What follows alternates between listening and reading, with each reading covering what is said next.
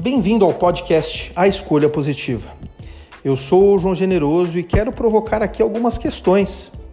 Quantas escolhas você faz todos os dias em sua vida? Será que existe mesmo alguma diferença entre ser positivo ou negativo? Vamos discutir aqui algumas ideias e pensar em conceitos, exemplos de pessoas que tiveram que fazer escolhas difíceis e vamos analisar então os seus resultados.